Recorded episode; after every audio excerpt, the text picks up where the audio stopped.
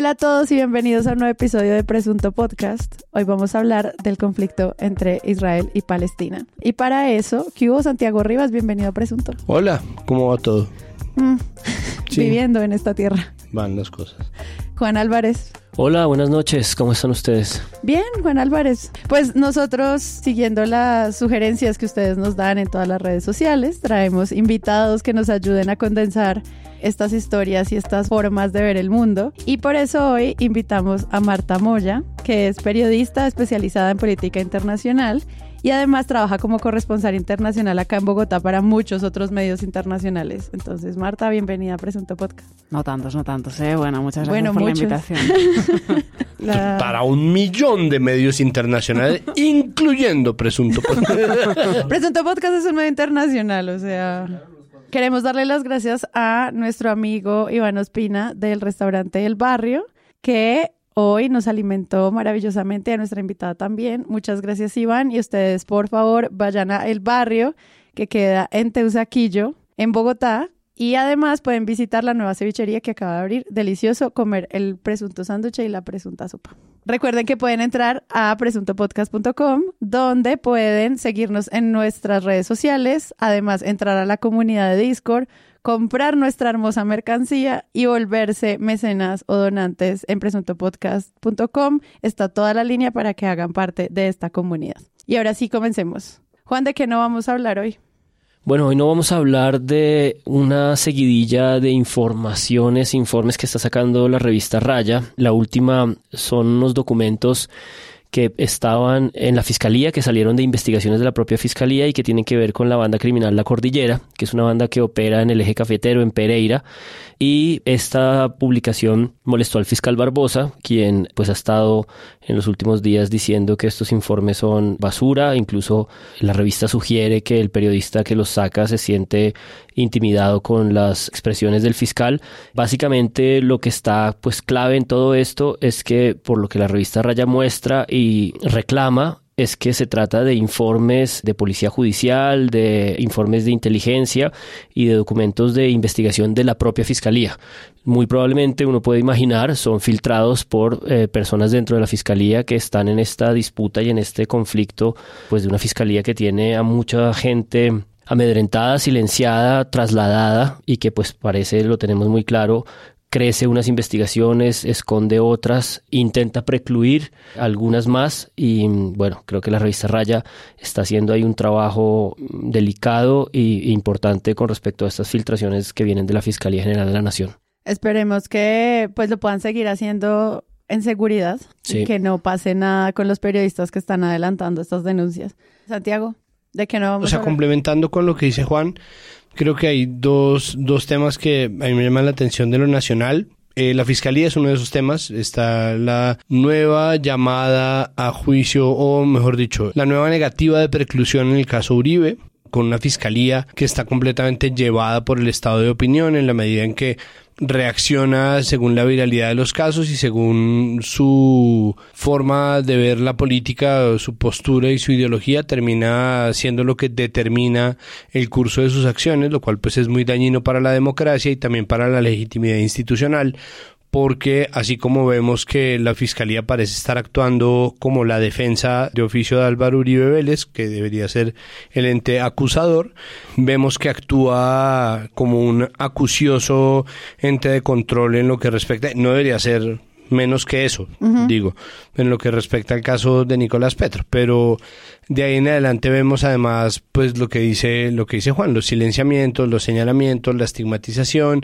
no la, la velocidad con la que llegan a semana versus la lentitud con la que corren muchos otros procesos, entonces es muy difícil no hablar de la fiscalía como si fuera un ente político más o una especie de cuerpo colegiado político que no debería serlo y eso pues es muy lastimoso. Y el otro gran tema pues son los medios públicos, simplemente una escena en la instalación fallida porque hubo una serie de promesas, pero se falló tanto en instalar la mesa de diálogos con el Estado Mayor Central hmm. y se falló también en instalar el cese al fuego bilateral. Eh, se pararon unos campesinos furiosos en el Catatumbo a protestar contra el gobierno y estaban pasándolos en un informe, en un avance informativo de RTBC y Songo Sorongo los quitaron ¿no? Entonces, claro, no avance informativo, entonces se podía decir que no podía acaparar la parrilla de televisión, pero al mismo tiempo puede durar lo que se les dé la gana, porque es un avance informativo, no tiene que durar, no tiene un formato de duración específica.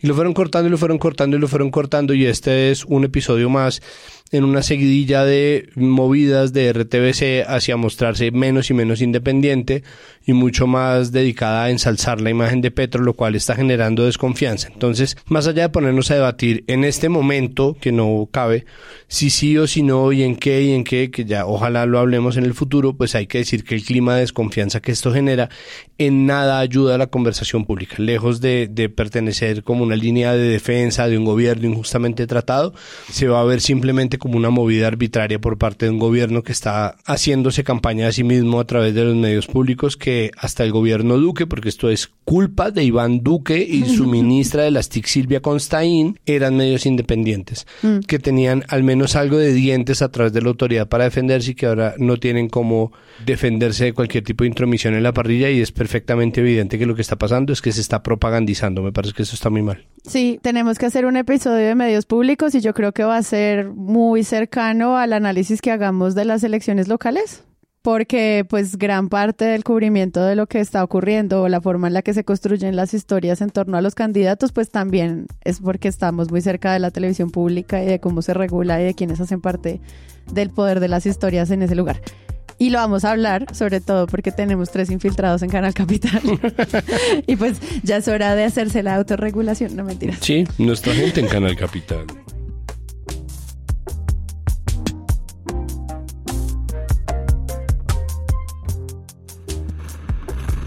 Muchos lo consideran el 11 de septiembre de Israel. En medio siglo, no hubo una masacre tan sangrienta como la ocurrida en la mañana de ayer en varios puntos del país en simultáneo. Desde la franja de Gaza fueron disparados miles de misiles en pocas horas.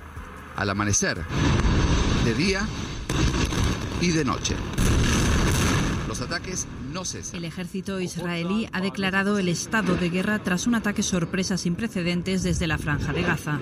La organización islamista palestina Hamas reivindica el lanzamiento de más de 5.000 cohetes este sábado hacia territorio israelí, que han dejado al menos 22 israelíes muertos, según los medios de ese país. Además, milicianos armados de Hamas se infiltraron en el sur de Israel y afirman haber secuestrado. En un video amateur, cientos de jóvenes aterrorizados huyen para salvar sus vidas en medio de un ataque de militantes de Hamas. Poco antes habían estado bailando en una fiesta rave en el desierto, cuando sin previo aviso, combatientes de Hamas empezaron a descender en paracaídas. Otros irrumpieron en automóviles y comenzaron a disparar contra los asistentes. Miles de jóvenes participaron en el festival. De la zona del sur de Israel, eh, a las 8 y 6 de la mañana eh, hablé con mi esposo, alcancé a hablar con él, él me contestó. Le dije, por favor, regresa, están, está, eh, no es solamente misiles, van, a, van a buscarles ahora un ejército de, de, de terroristas, de asesinos. Me dijo, yo te prometo, te juro que voy a volver a casa, estoy ayudando a sacar a las personas de acá. Él hacía parte de la logística con dos de sus amigos, que uno de ellos ya tenemos la noticia de que ha fallecido.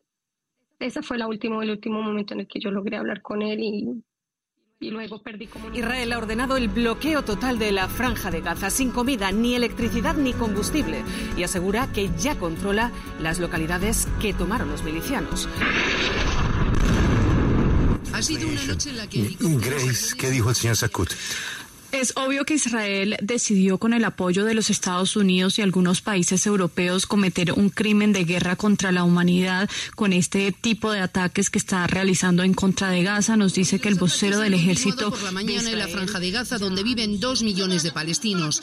El ejército israelí que ha distribuido imágenes de la operación dice que los objetivos han sido centros de mando de Hamas y la yihad islámica, almacenes de munición y túneles subterráneos y asegura que alguno estaba dentro de un una mezquita que ha quedado reducida a cenizas.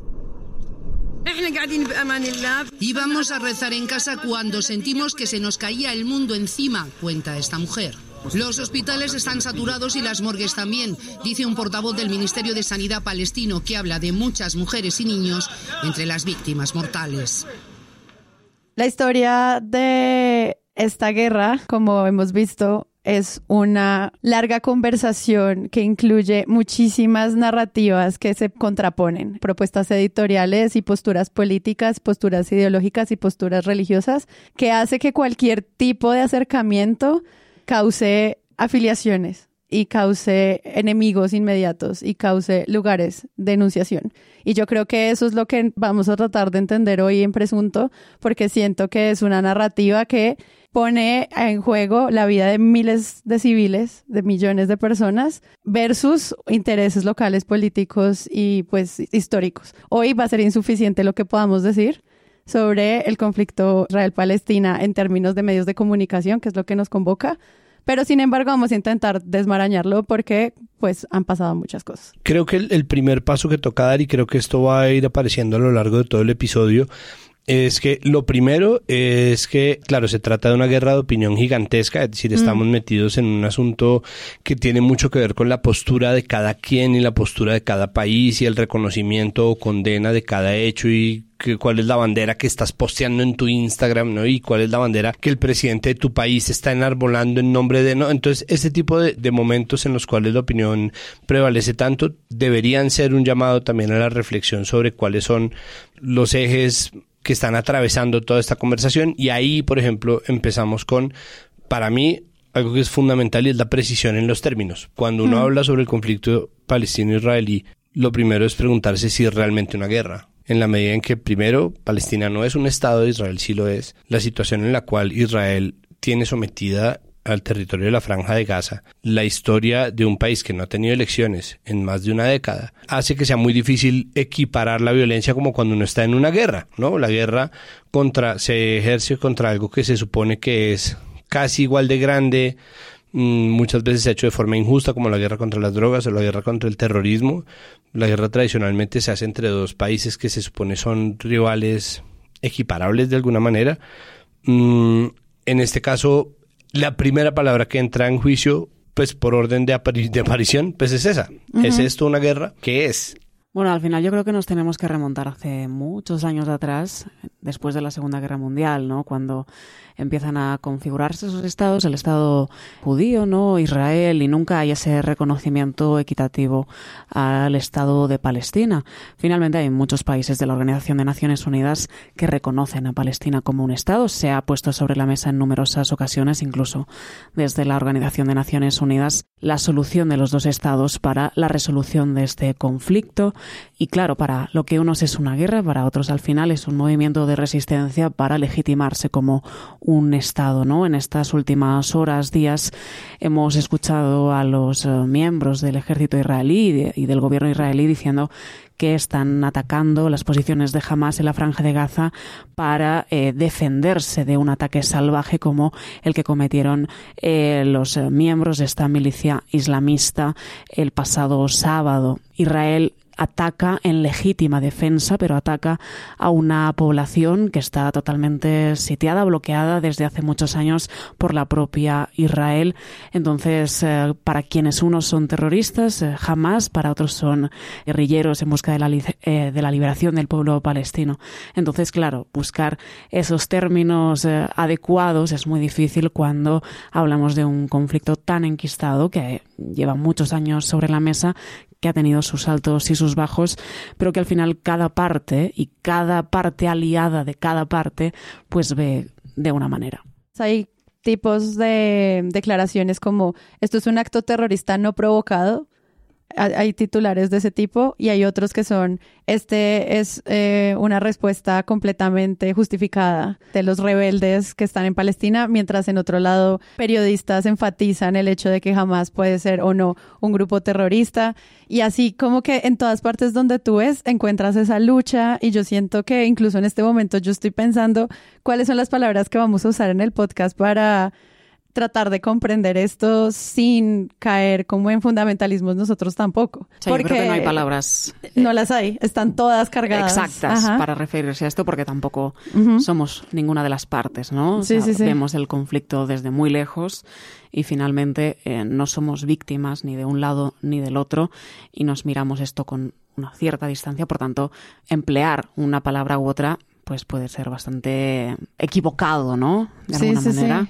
Hay una narrativa en el cubrimiento, me parece muy clara y que me parece que me remonta a casi a mi infancia, y es esta idea como de que este tipo de conflictos, Marta incluso lo acaba de gesticular, requieren como de volver en el pas al pasado, ¿no? Hay como que remontarse, hay que pensar en el pasado. Este sobre todo. Sí, y este, pues, o sea, uno puede eh, de Jonky meterse a YouTube en este momento y hay videos por miles que empiezan o en el siglo XIX o en 1947 o en estas guerras a partir de entonces, es decir, como que hay unas marcas de tiempo que siempre parecen conducirte a esa idea de hay que ir atrás para entender algo. Pero leyendo como todo este cubrimiento que, que eso, que desata esta, esta, esta mm, especie casi me parece a mí a veces como de fascinación explicativa por la historia y por el pasado, hay una línea que me parece menos presente, al menos en el cubrimiento que alcancé a leer y que le quería preguntar a Marta por él, y es que está esta idea un poco más reciente de que había un contexto eh, político en Israel con Netanyahu eh, radicalizándose, tratando de hacer una reforma al poder judicial, que es una cosa muy reciente, creo que es una cosa de los últimos seis meses. En este momento está Israel con la reforma judicial. Sí, exacto. Que, que, Desde principios de año más o menos. Exacto, pero una cosa que, que tiene más o menos un, un, en, estas, en estas líneas del tiempo, ¿no? Que nos dicen esto se puede explicar desde muy lejos, quería un poco contrastar con esta idea más del presente, ¿no? ¿Cuál es el presente de Israel que hace que ese país aparentemente esté dividido y si esta radicalización y si estas alianzas con la ultraderecha algo tienen que ver con esto o si, o si efectivamente pues esto siempre se podrá explicar es con esta idea de volvamos a la caída del imperio otomano volvemos a situar el punto de inicio de este conflicto en diferentes momentos de la historia. Si tenemos que hablar un poco de lo que ha pasado en estos últimos meses, finalmente, pues el tema de la reforma judicial incluso llegó a enfriar un poco las relaciones entre Estados Unidos e Israel, ¿no? Porque finalmente esa reforma habla de que todo el poder recaiga en el legislativo, ejecutivo y el poder judicial quede bastante reducido, ¿no? Y esto había generado bastantes tensiones, no solo al interno del país, sino también entre algunos de sus aliados históricos. Claro, eh, Netanyahu ahora mismo eh, gobierna con una coalición de partidos eh, bueno, de la derecha a la ultraderecha y bueno, que exigen un cierto nacionalismo quizá más exacerbado de lo que ha ocurrido en tiempos pasados, ¿no? El ministro de Defensa, el ministro de Economía, o sea, son figuras verdaderamente muy a la derecha, el ministro de la Policía. O sea, generalmente eh, estas piezas tienden a aunar ese gobierno con base en eh, el nacionalismo, eh, volver un poco a la raíz de ese Estado judío que en las últimas eh, décadas quizás se había desdibujado en algunos momentos de la historia. Entonces, evidentemente había una brecha en la propia sociedad israelí con una parte de esa sociedad civil que estaba en contra de la deriva autoritaria que estaba eh, llevando a cabo el gobierno de Benjamin Netanyahu y que lo estaba expresando cada sábado rigurosamente en las calles en contra de esa reforma judicial, ¿no? Esto también genera un cisma y un poco hace perder la credibilidad a Benjamin Netanyahu al interno de esa coalición de derecha y extrema derecha y también eh, una de las teorías que podemos lanzar al aire es eh, que jamás este grupo islamista que atacó a Israel el pasado sábado empleó también quizá esa, ese cisma dentro del Ejecutivo israelí eh, y lo vio como una oportunidad de ir a hacer daño. ¿Qué pasa? Que yo creo que finalmente eh, esto puede ser contraproducente ya que se exacerba nuevamente el nacionalismo israelí en un momento de clara amenaza eh, cuando ha habido ataques eh, sangrientos contra la población civil, ¿no? que ha sido el fallo de inteligencia israelí de la Mossad más claro y evidente desde hace 50 años, desde la guerra del Yom Kippur en el año 73 y evidentemente un ataque contra la población civil finalmente hace que el sentimiento nacionalista y en torno a el cuidado de la propia patria, de la del propio Estado, eh, crezca y se exacerbe mucho más. Esa era justo otra de las grandes narrativas del cubrimiento, el fracaso colosal del aparato militar de inteligencia israelí. Esto fue parte de la noticia, hmm. porque esa, o sea, al usar el sorprendente los tomó por sorpresa. Eso también hace parte de cómo se cuenta esa historia, también para que nosotros entendamos desde lejos cómo funciona la inteligencia militar israelí y esto qué significa. Muchos de los acompañamientos narrativos tienen que ver con qué pasó, qué está ocurriendo con la inteligencia, otros es ellos sabían, es imposible que no supieran, entonces hay conspiraciones. Y yo siento que todo esto lleva para un montón de desinformación a la luz de la pregunta sobre el fracaso colosal de esto, porque pues este titular no lo saqué yo, sino lo traje de Al Jazeera, por ejemplo. Sí, no, pues en, The Guardian, en Post Reports, en, en la BBC, se preguntaban al comienzo cuál era la falla que había tenido o cómo habían logrado, ¿no? Es decir, Israel tiene atrapado detrás de un muro en lo que se ha llamado la prisión al aire libre más grande del mundo a dos millones de personas que viven en la franja de Gaza, en un muro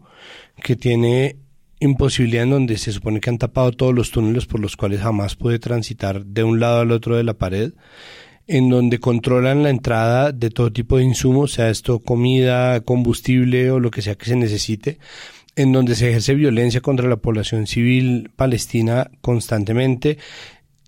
Todo sobre la idea de una estrategia de guerra que es la guerra vigilada una, es una estrategia de guerra y vigilancia para evitar que exista cualquier tipo de retaliación. La teoría que decían en The Guardian era que se trataba de fuerzas que habían aprendido eh, un poco a punta de observar y planear eh, a encontrar los huecos en cada nueva estrategia que sacaba Israel, que es una forma racional de explicarlo y al mismo tiempo existe una narrativa que está copando la discusión o que busca de alguna manera solucionarla y que aparece cada tanto porque obviamente lo que estamos nosotros tratando de comprender es un horror que nos supera por mucho. Yo creo que nuestra capacidad de comprensión humana, incluso desde la distancia que Marta con toda la razón señala, es completamente inferior a lo que está pasando y si tenemos en cuenta la capacidad de comprensión de cada persona que esté a un centímetro de la próxima bomba o del próximo bombardeo, pues se hace incluso más complejo.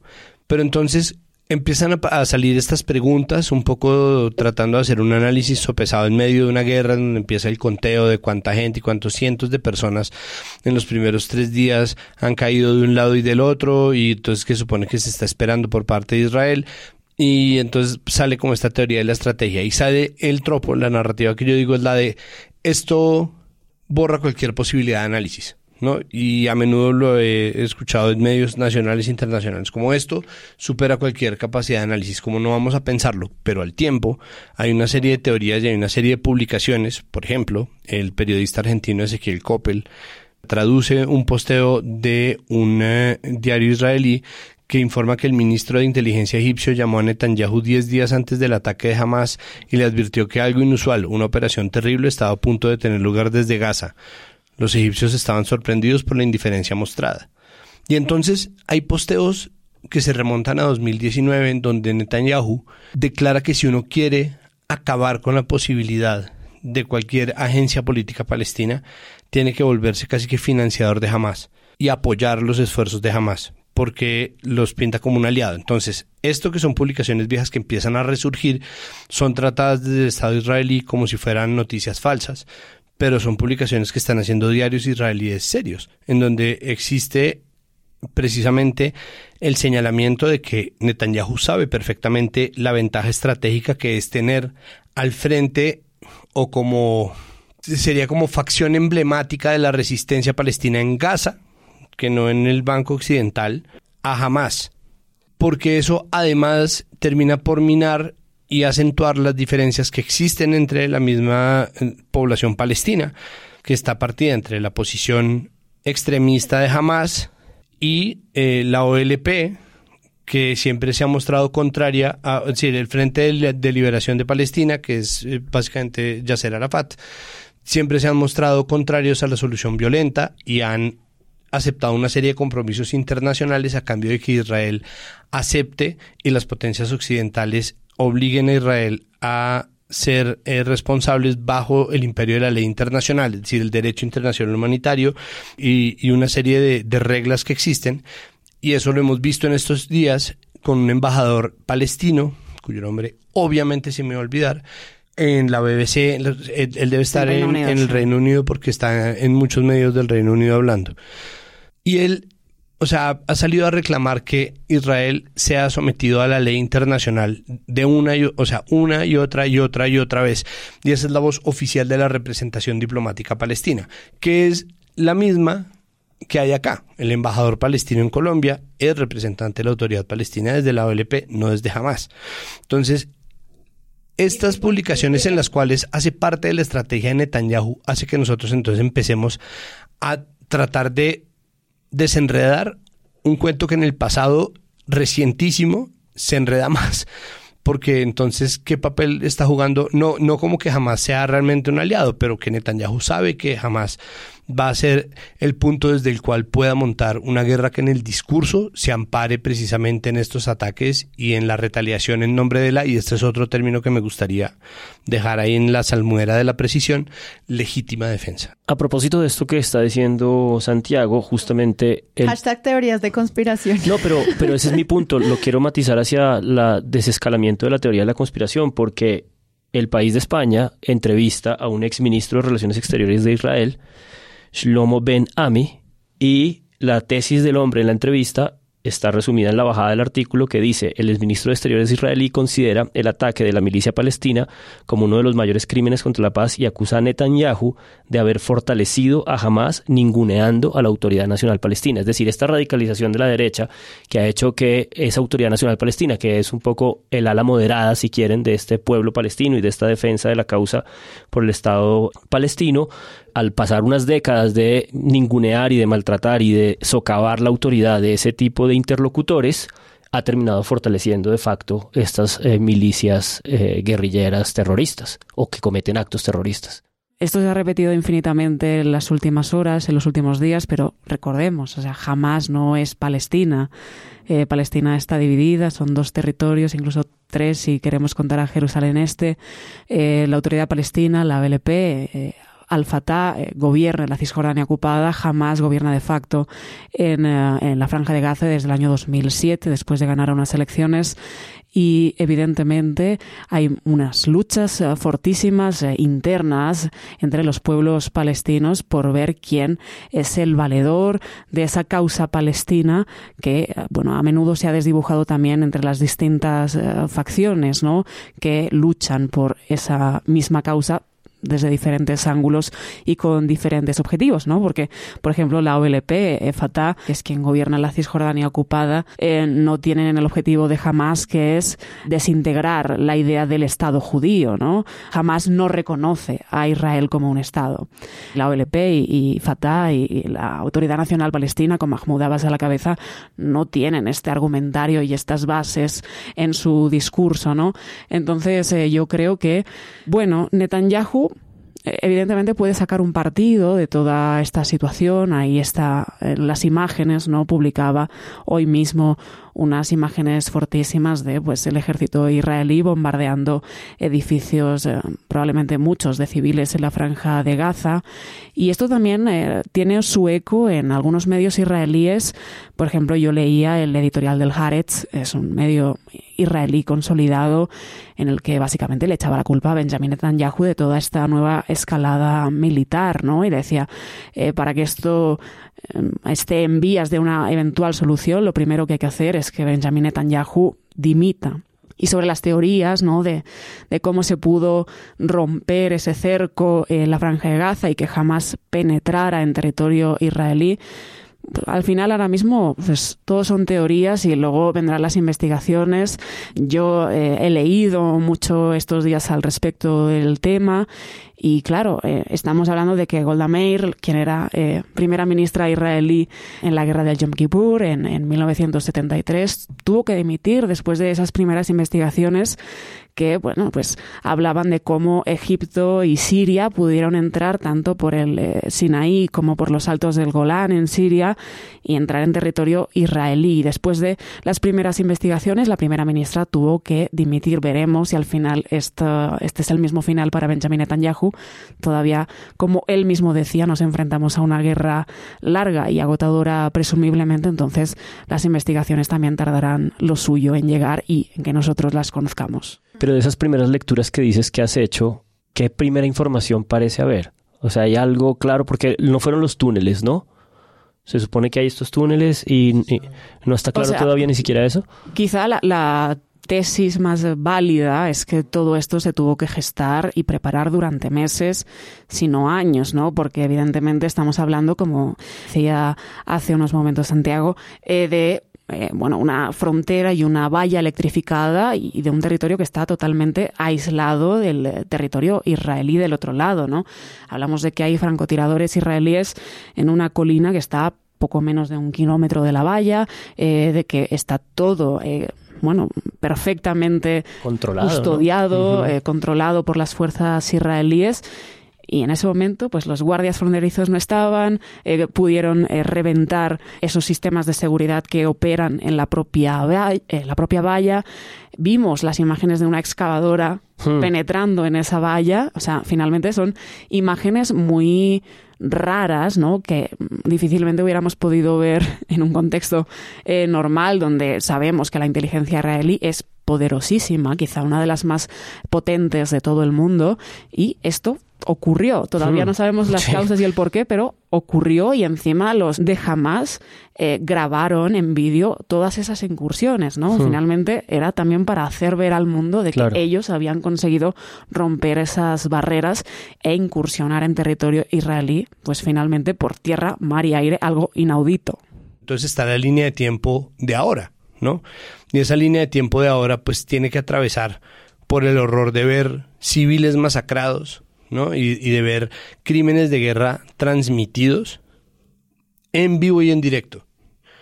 Y no estoy diciendo yo transmitidos en vivo y en directo por canales apócrifos de YouTube, transmitidos en vivo y en directo por la cuenta de Twitter de Benjamin Netanyahu.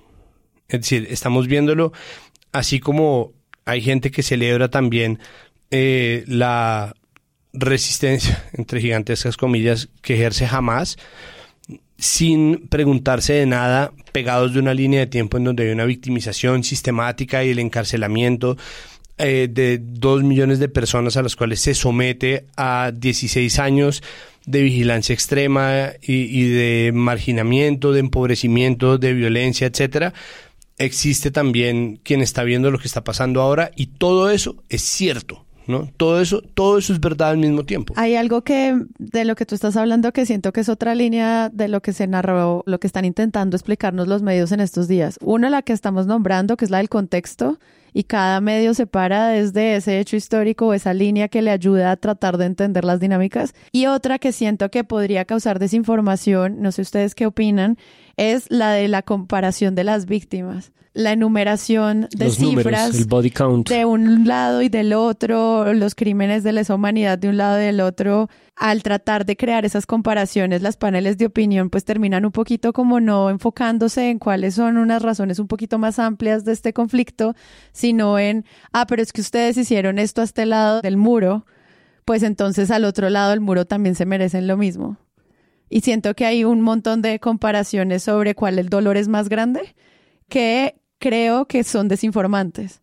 Son cosas que no se pueden comparar, en tanto son gigantescos terrores de diversas magnitudes. Así es, o sea, yo creo que una línea roja inequívoca en todo este conflicto ya nos remontemos al año que queramos o al último conflicto, a la última escalada empezada el, sábado, es eso, es la masacre de civiles. Es, es, nítido y hay que reconocer que jamás ha masacrado a civiles israelíes en las últimas horas, así como es nítido y hay que aceptar con total franqueza que el ejército israelí ha masacrado a civiles en la franja de Gaza. Eh, si nos remontamos, no hay que remontarse años atrás, dos meses atrás, estábamos viendo a colonos israelíes eh, matando a eh, población palestina en la Cisjordania ocupada y tenemos que recordar que de manera sistemática en los últimos años el ejército y el Estado judío de Israel ha perseguido y ha hecho un apartheid. Claro que está eh, por la Convención de Ginebra marcado como tal, como un crimen de guerra, un apartheid contra la población gazatí en la franja y contra la población palestina en la Cisjordania ocupada. Eh, poner todos estos elementos en la mesa eh, no resta ni responsabilidad a uno ni al otro. O sea, finalmente la línea roja eh, son los asesinatos de civiles que nada tienen que ver con los enfrentamientos políticos religiosos que hay por encima de toda esta cuestión, pero reconocer que jamás ha matado a civiles israelíes y reconocer que el ejército israelí ha masacrado a civiles gazatíes y a civiles eh, palestinos es una realidad. Sin embargo, pues desde hace muchos años rige este apartheid y este bloqueo contra la población gazatí. Podemos hablar de 2014, por ejemplo, en esa, en esa escalada también eh, militar. Acantilado poderoso se llamaba la operación del ejército israelí en la franja de Gaza, donde también hubo una destrucción brutal y los más afectados nuevamente fueron eh, los gazatíes, la población civil que vive en la franja de Gaza. Recordemos además que en la franja hay una densidad de población de más de de 5.000 personas por kilómetro cuadrado. Por tanto, cualquier eh, ataque aéreo eh, proveniente del de, eh, ejército israelí es muy probable que tenga impactos en la población civil porque la gente vive totalmente hacinada en 365 kilómetros cuadrados aproximadamente y además sometida a un bloqueo que ha ejercido el Estado de Israel durante años. Ahora bien, volvemos a lo mismo. O sea, no se le quita ni responsabilidad a Hamas por sus actos terroristas masacrando a civiles israelíes, tampoco la responsabilidad histórica que tiene el Estado de Israel masacrando y haciendo un apartheid contra la población palestina. Sí, a propósito de esta de esta lógica del golpe por golpe, ¿no? Y de las mesas que planteabas hace un momento, en el cubrimiento nacional, en Blue Radio, porque eh, pues se nota también que Israel tiene como esta capacidad mm, eh, mediática de poner un montón de voceros a hablar en todas las emisoras del mundo. Sí. Me doy cuenta además, yo soy un pueblerino y no me habría dado cuenta si no fuera porque el señor que estaban entrevistando dijo, no, me tengo que ir porque tengo una entrevista en Brasil. Entonces fui, busqué la entrevista en Brasil, efectivamente la dio y después de una entrevista en Argentina. Se llama el capitán Ronnie Kaplan, eh, es el portavoz del ejército israelí para América Latina y era un reservista. O sea, el tío estaba trabajando de odontólogo en otra cosa y, el lunes o martes se puso su uniforme y se vino a las oficinas de no sé dónde a hacer todas estas entrevistas. Eh, la entrevista se la hace Camila Zuluaga, la hace eh, Claudia Palacios y la hace Ana Cristina Restrepo.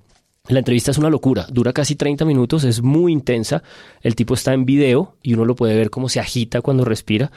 Ellas tratan de hacer pues una entrevista como muy extraña porque es, todo el tiempo están en esta lógica, por supuesto, condenamos el ataque terrorista, ¿no? ¿Sabes? Esta cosa de, de, no tener matices con eso, pero le, hacen ciertas preguntas difíciles. Le empiezan a preguntar por la radicalización de Netanyahu, por, el contexto actual, le preguntan por eh, el cerco que están anunciando y que esos son crímenes de guerra, y no, le empiezan a hacer preguntas duras. El tipo se va calentando, el tipo todo el tiempo un poco está en el discurso de que ellos son pues una civilización que es capaz de entender las eh, sociedades multireligiosas, las plurireligiosas y que en cambio pues los fundamentalistas yihadistas no. Pero llega un momento en el que le preguntan por la ocupación y eso sí lo saca de onda. insistirle sobre el tema de la ocupación, porque digamos como que uno de los reclamos y de las argumentaciones que escucha uno por parte del, del, pueblo palestino es el mundo no ha dicho nada frente a la ocupación israelí en Palestina. Y desde que se eligió nuevamente a Benjamin Netanyahu, se eh, proliferó aún más esa, esa ocupación. Entonces, ¿cuál es la respuesta, digamos, de parte de Israel frente a eso y a ese argumento que es el que ellos presentan? ¿Cuál es su nombre? Camila Zuluaga, capitán. Camila, sí, Camila, mira. Israel se retiró unilateralmente de la franja de Gaza en el año 2005. No hay tal ocupación. No hay ningún tipo de ocupación en la franja de Gaza. El Hamas dio un golpe de Estado en la, en la franja de Gaza, matando a cientos de activistas de la Autoridad Nacional Palestina en el año 2007. No hay ocupación en la franja de Gaza. No hay ni un israelí, ni un solo israelí en la franja de Gaza desde ese momento. Cuando nos retiramos unilateralmente de la franja de Gaza, pero, sacamos a nuestros primos, a nuestros hermanos, los sacamos Pero no hay otras zonas del territorio que se han venido ocupando, aparte de la, de la franja de Gaza, no ha habido otras zonas del territorio palestino que, han, que han venido siendo ocupados por, eh, por israelíes y que incluso se, según el derecho internacional son territorios disputados, nunca hubo allí un Estado palestino, hasta el año 1967 eso fue Jordania, y en el medio de una guerra que estaba en una guerra de existencia contra Israel, Israel básicamente tomó esa parte que lo estaba poniendo a mal traer a Israel y desde entonces en esa zona, fíjense lo que les digo, en esa zona la educación, el acceso a electricidad, los niveles de vida en ese lugar del año 67 a esta parte son muchísimo mejores que los que eran antes del año 1967. Venir y decir que, o sea, eh, eh, hay, acá, hay acá casi que un crimen en venir y decir que por una situación política compleja, alguien puede venir y volarle los sesos a bebés, a madres, a padres, matar a familias enteras y eh, matar a un montón de gente. Hay que entender lo que está por detrás de una ideología. Directamente dice, pero ¿cuál ocupación? No hay ocupación. Israel nunca ha ocupado territorios. Y ahí es cuando uno, pues uno dice como, o sea, justamente eh, un segundo después de este argumento de la racionalidad occidental, ¿no? No hay ocupación queda uno un poco frío. No, pues esto es una cosa que, por ejemplo, se queja un Samuel Noza en Twitter, que pone, ¿cómo va a salir el portavoz de Israel a decir en la W radio que los palestinos se autosecuestraron en Gaza para luego sacar fotos y conmovernos?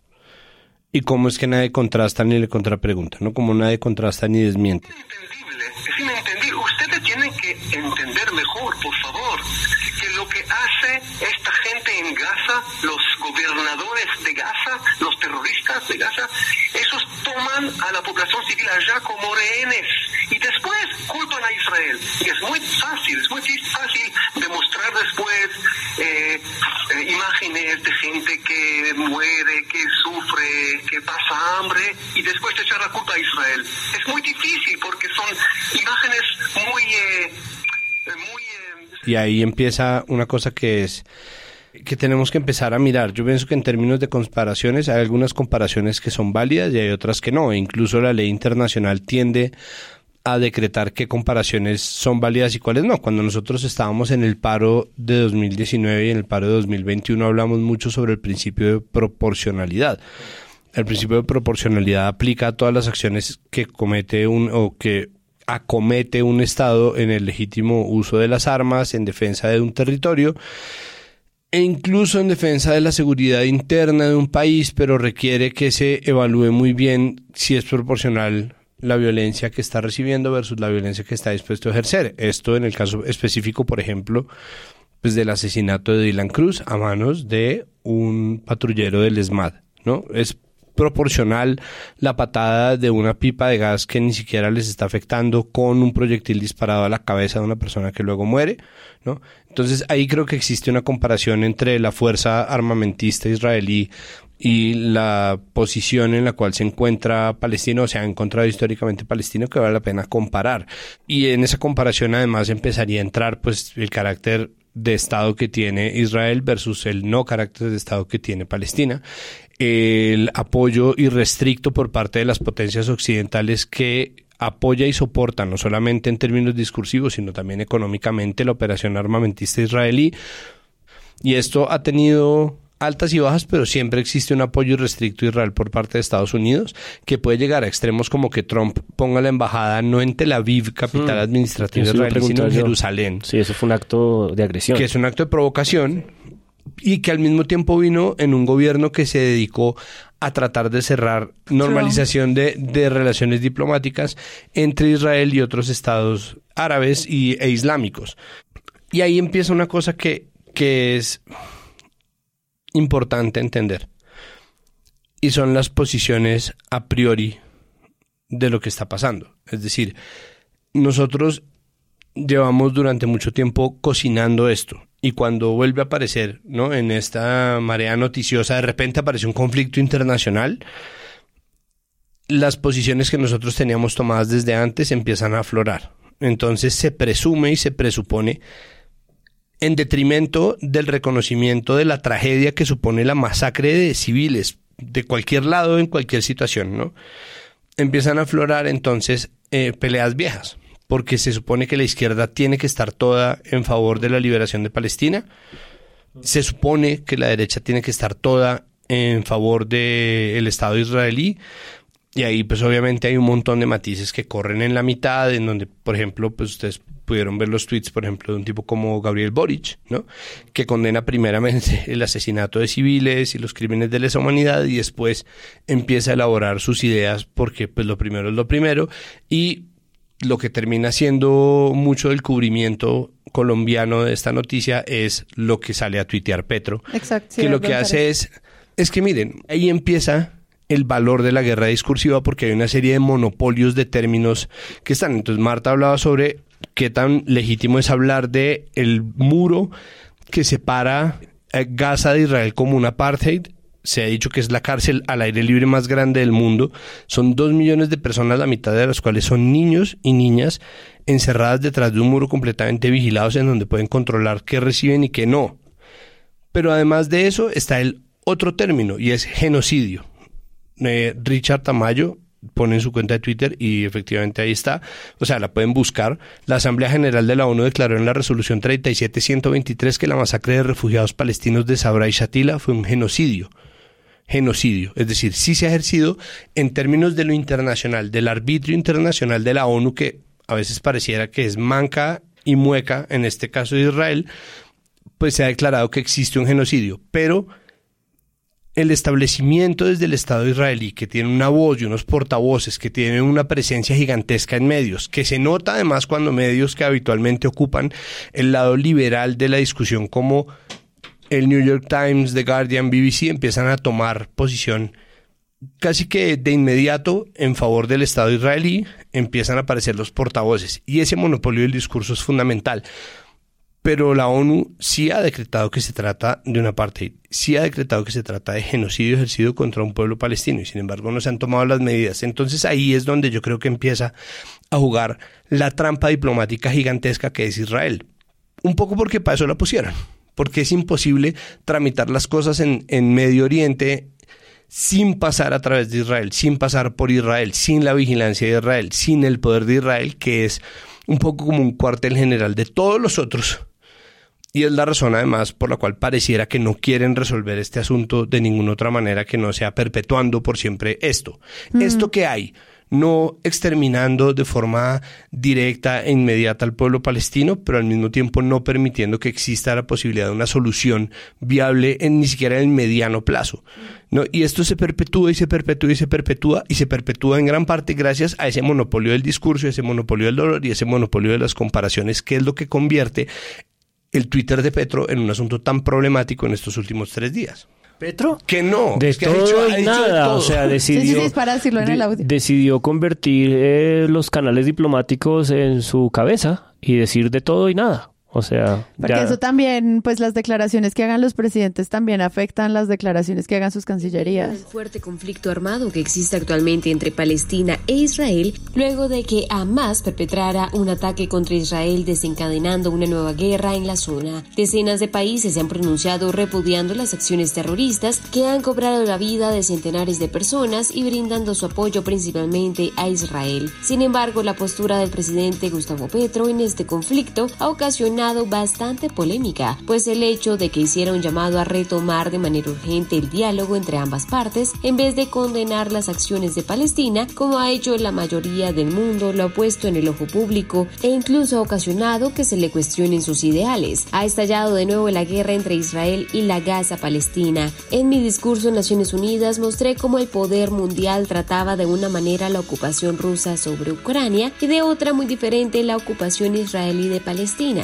Mis votos van porque se instaure un diálogo de paz donde se reconozca de manera integral el Estado palestino, escribió el mandatario desde su cuenta de X. Asimismo, en un hilo de mensajes publicados en la red X, el jefe de Estado colombiano recordó haber denunciado anteriormente el cómo se trataba a Palestina. Quizás fui el único presidente del mundo en denunciar en Naciones Unidas cómo se trataba con hipocresía por parte de los grandes poderes mundiales la ocupación rusa de Ucrania y la ocupación israelí de Palestina. ¿Cuál es la diferencia entre Ucrania y Palestina? No es hora de acabar ambas guerras y otras y aprovechar el corto tiempo para construir los caminos para salvar la vida en el planeta, cuestionó el jefe de Estado. Asimismo, el mandatario expuso que... Simplemente retomando un poco el tema de Estados Unidos, hoy martes 10 eh, de octubre salía Joe Biden a expresar su apoyo inequívoco al pueblo israelí y al gobierno de Benjamin Netanyahu.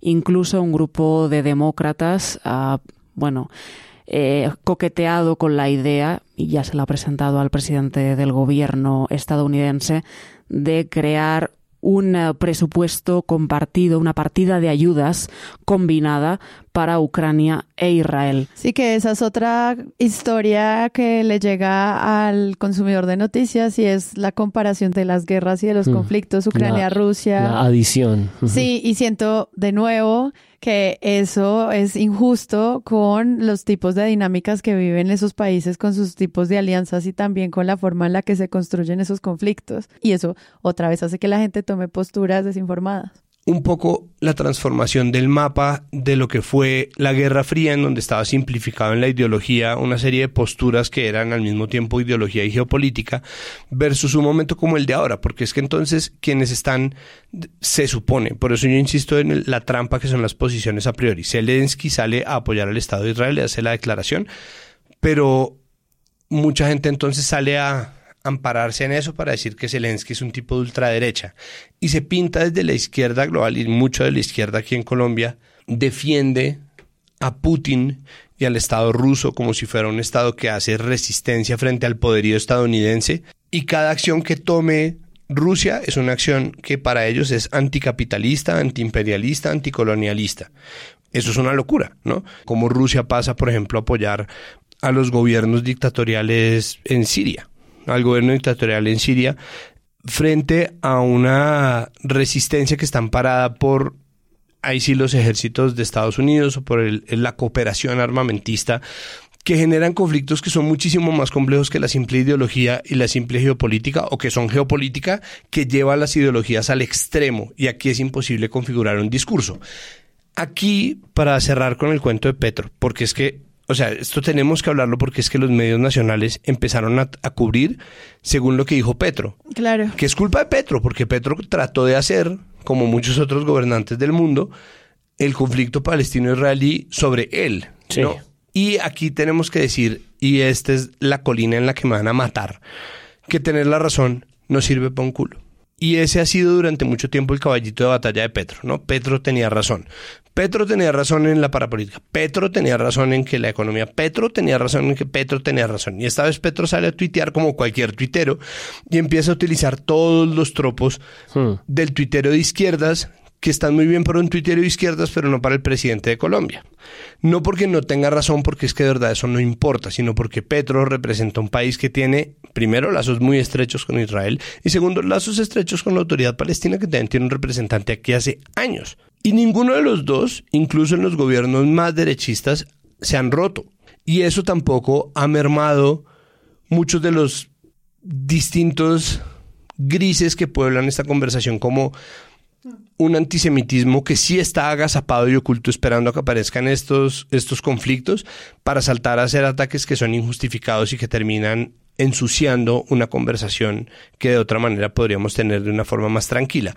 Petro sale a hacer comparaciones, tuitea y yo creo que se da cuenta del embrollo en el que se mete, pero lo único que sabe hacer para salir de ahí es tuitear más, ¿no? Como, y, empieza entonces a volverlo sobre él. Yo habría luchado del lado judío en Alemania de 1933 y yo, habría luchado del lado palestino en la Palestina del 47 en la Nakba y yo habría sido, y ahora que tiene Twitter Blue, entonces tuitea como 5000 caracteres, entonces unas unas actas y yo y entonces el sionismo internacional, ¿no? Y empieza a votar todos los términos porque empieza tuiteando como si fuera de verdad, no sé, yo o de verdad cualquiera de sus tuiteros que lo aman y tiene que empezar a, frente a, obviamente, una serie de solicitudes que a veces se vuelven absurdas y que a veces se vuelven desproporcionadas, pero que los estados necesariamente iban a hacer, como de, ah, pero entonces usted no está condenando que se asesine a estos, pues el man se mete en una guerra de opiniones en donde ya lo están tildando hasta negacionista del holocausto, que no lo es,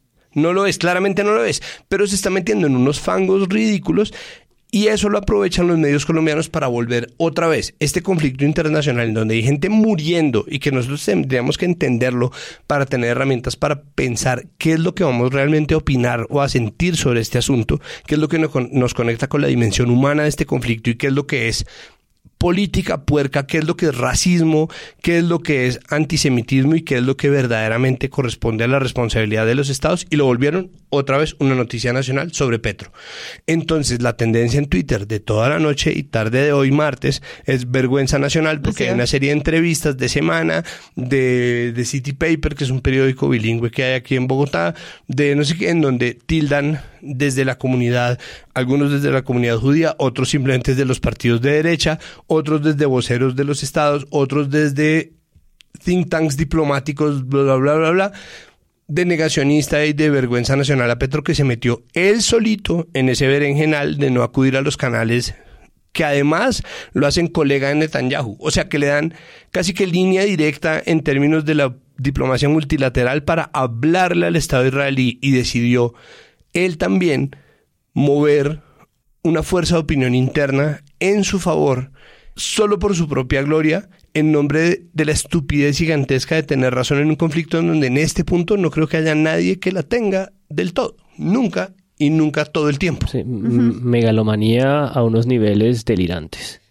Las dificultades que estas narrativas le traen a los periodistas y también como las dificultades que eso les puede presentar a la hora de hacer su trabajo dentro de las redacciones, porque de nuevo es a quienes invitamos, quienes pueden darnos una razón. Es momento pronto de hablar con las víctimas? ¿Es ya el momento de hacerlo o esperamos a que se solucione un poco el tema humanitario?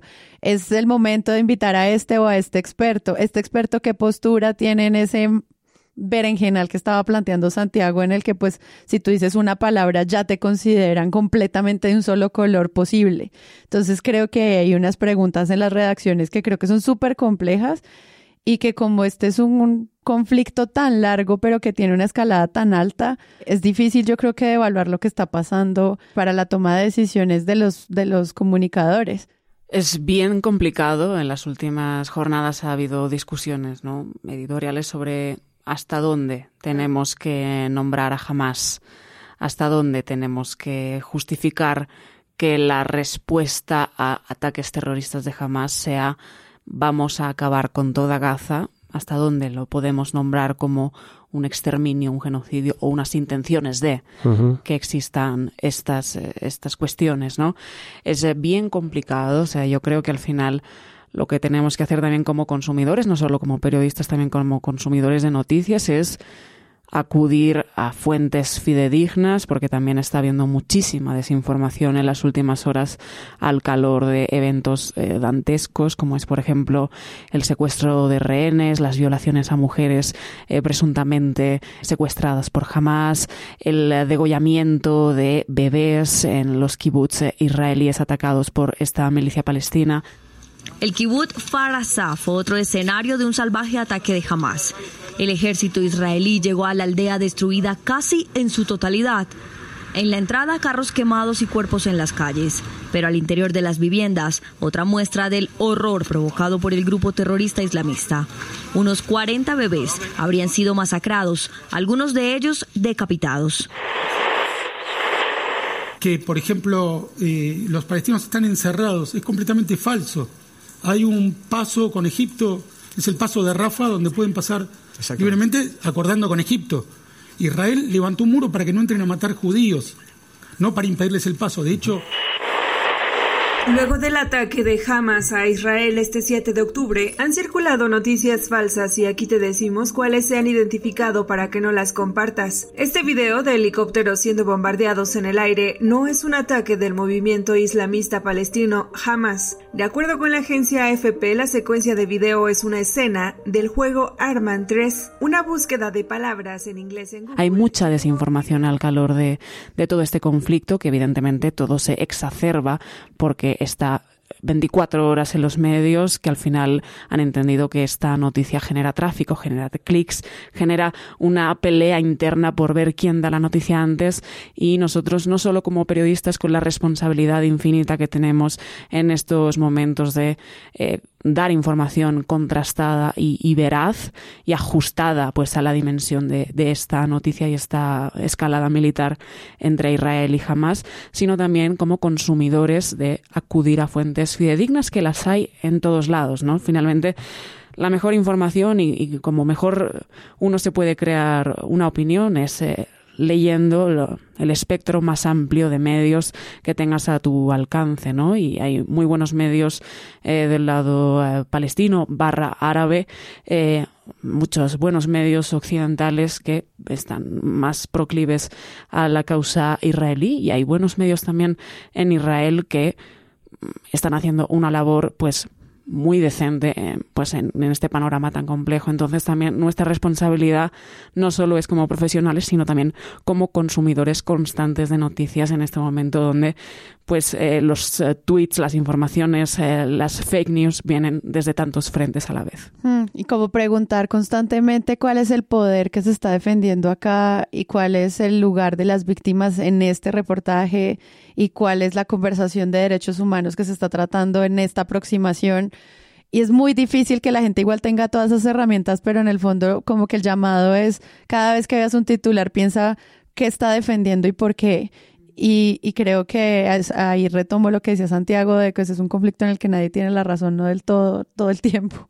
Yo me despediría preguntándole a Marta si hay prensa dentro de Gaza y qué tipo de medios que quienes leemos en español o en inglés podemos consumir eh, de información que esté eh, saliendo de, eh, al interior de Gaza. O sea, en Gaza hay muchos periodistas, muchos freelance, muchos corresponsales de medios árabes, eh, la fuente más fidedigna y es la, la, clara y el referente que tenemos todos cuando hablamos de mundo árabe es Al Jazeera. Ellos tienen un gran equipo de periodistas allí en la franja eh, siempre han hecho un trabajo eh, muy minucioso acerca de cómo es la situación de la gente que vive allí y lo están haciendo en estos momentos.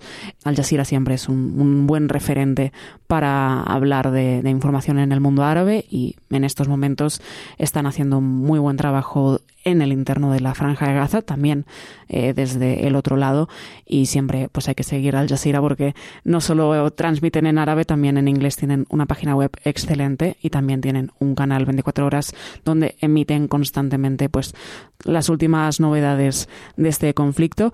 Nunca jamás en mi vida había visto una, una cuenta de Twitter de Breaking News de Al Jazeera en árabe que lanzara pushes cada aproximadamente dos minutos.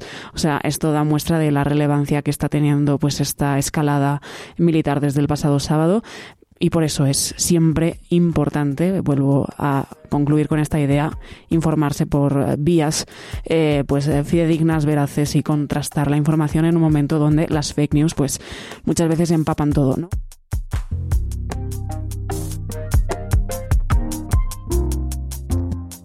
Si les gustó este episodio y quieren apoyar este podcast, los invitamos a que lo compartan en todas sus redes sociales. Esa es la mejor manera de crecer. Presunto Podcast es producido por Sara Trejos con el análisis de Santiago Rivas, María Paula Martínez, Juan Álvarez y Andrés Páramo. La postproducción la hacemos Rodrigo Rodríguez del Oro Podcast y yo. Nuestra asistente de producción es Paula Villán de Sillón Estudios. Les invitamos que visiten presuntopodcast.com donde pueden ser donantes y parte de la membresía de Presunto. Con su ayuda podremos financiar este proyecto y diseñar mejoras para ser sostenibles y salir cada semana. Al mismo tiempo, en la misma página pueden encontrar el ingreso a nuestra comunidad de Discord, que si no saben qué es, imaginen un super chat donde cada tema tiene su propio canal, desde una selección de memes y titulastres, pero también canales de crítica de medios sobre periodismo de género, internacional, ciencia, político, cultural y chequeos. También pueden escucharnos en nuestro canal de YouTube y en todas las plataformas de podcast. En algunas de esas plataformas nos pueden dejar calificaciones y comentarios. Eso siempre ayuda a que otras personas nos encuentren. Presunto Podcast es producido en Sillón Estudios, una red de podcast independiente donde pueden encontrar otros podcasts. Gracias a ustedes por escuchar. La próxima semana esperen un nuevo episodio.